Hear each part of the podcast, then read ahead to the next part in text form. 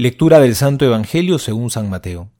Jesús dijo a sus discípulos, ¿qué les parece?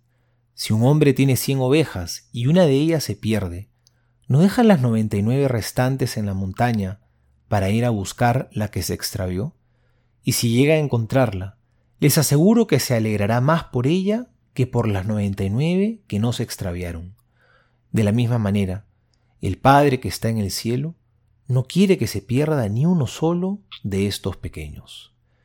Palabra del Señor, gloria a ti, Señor Jesús. Una vez más en el año, la liturgia de la Iglesia nos presenta la imagen de la oveja perdida y con ella a Jesús, el buen pastor. Y es una figura que no solo se menciona en diversos lugares en los Evangelios, sino incluso ya desde el Antiguo Testamento. Y es una figura que es muy apelante, porque nos muestra el corazón de Dios que está lleno de amor, de ternura, de compasión para con nosotros. Y nos apela mucho porque la compasión es un sentimiento muy humano, que brota de, la identificación con el que sufre. Significa ponerte en la carne del otro, sentir con el que sufre, padecer con el otro, es entrar en comunión con el que le está pasando mal, por más de que tú no hayas padecido aquello en carne propia, pero quieres llevar sus dolores contigo para de alguna manera poder aliviarlos.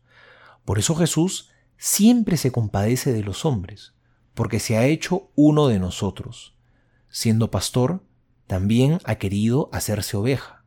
Es el Cordero de Dios, porque es el inocente que va a ser inmolado en vez de los culpables. Y nos invita a dejarnos consolar por Él, a no tener miedo, porque cuando sufrimos, cuando pecamos, cuando estamos mal, heridos, confundidos, cuando somos esa oveja extraviada, el Señor nos ofrece su consuelo, nos da su ternura. No le cerremos la puerta con nuestra soberbia. Dejemos al buen pastor que nos cargue sobre sus hombros, porque el Señor con su consuelo nos rehace.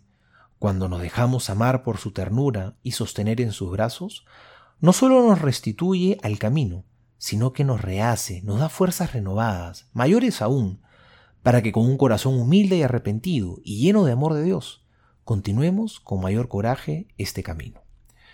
Soy el Padre Juan José Paniagua y les doy a todos mi bendición en el nombre del Padre y del Hijo y del Espíritu Santo. Amén.